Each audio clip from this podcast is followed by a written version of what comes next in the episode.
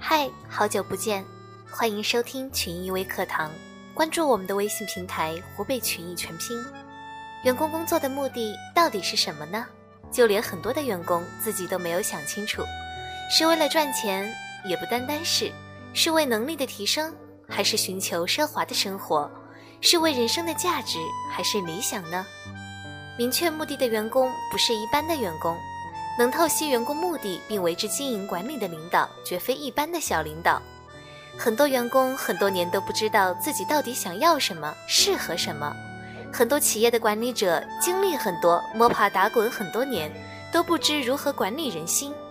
管理必须要管心，没有这个意识是最可怕的。那么，员工的目的到底是什么呢？员工想要舒适度，其实下班洗个热水澡，中午喝杯咖啡，愤怒有个出气筒，就是一种舒适。不难理解，员工想要的有很多，他们想自由的办公，想休息就休息，想上班就拼命工作。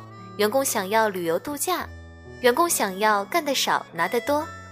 其实啊，优质高效、自由空间、设定目标，就是变相的干得少拿得多。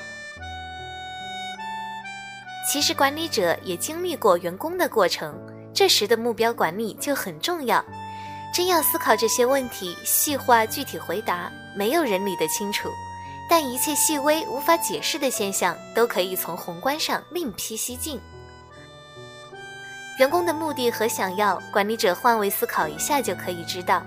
其实万物皆发自于心，中西方的管理不同点在于对人心的把握。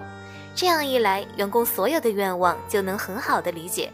一旦员工爱上了企业，爱上了老板，企业再难的事情也就变得好办了。如同湖北群益独创的积分制管理，从人性的角度，就是用积分来量化员工的管理。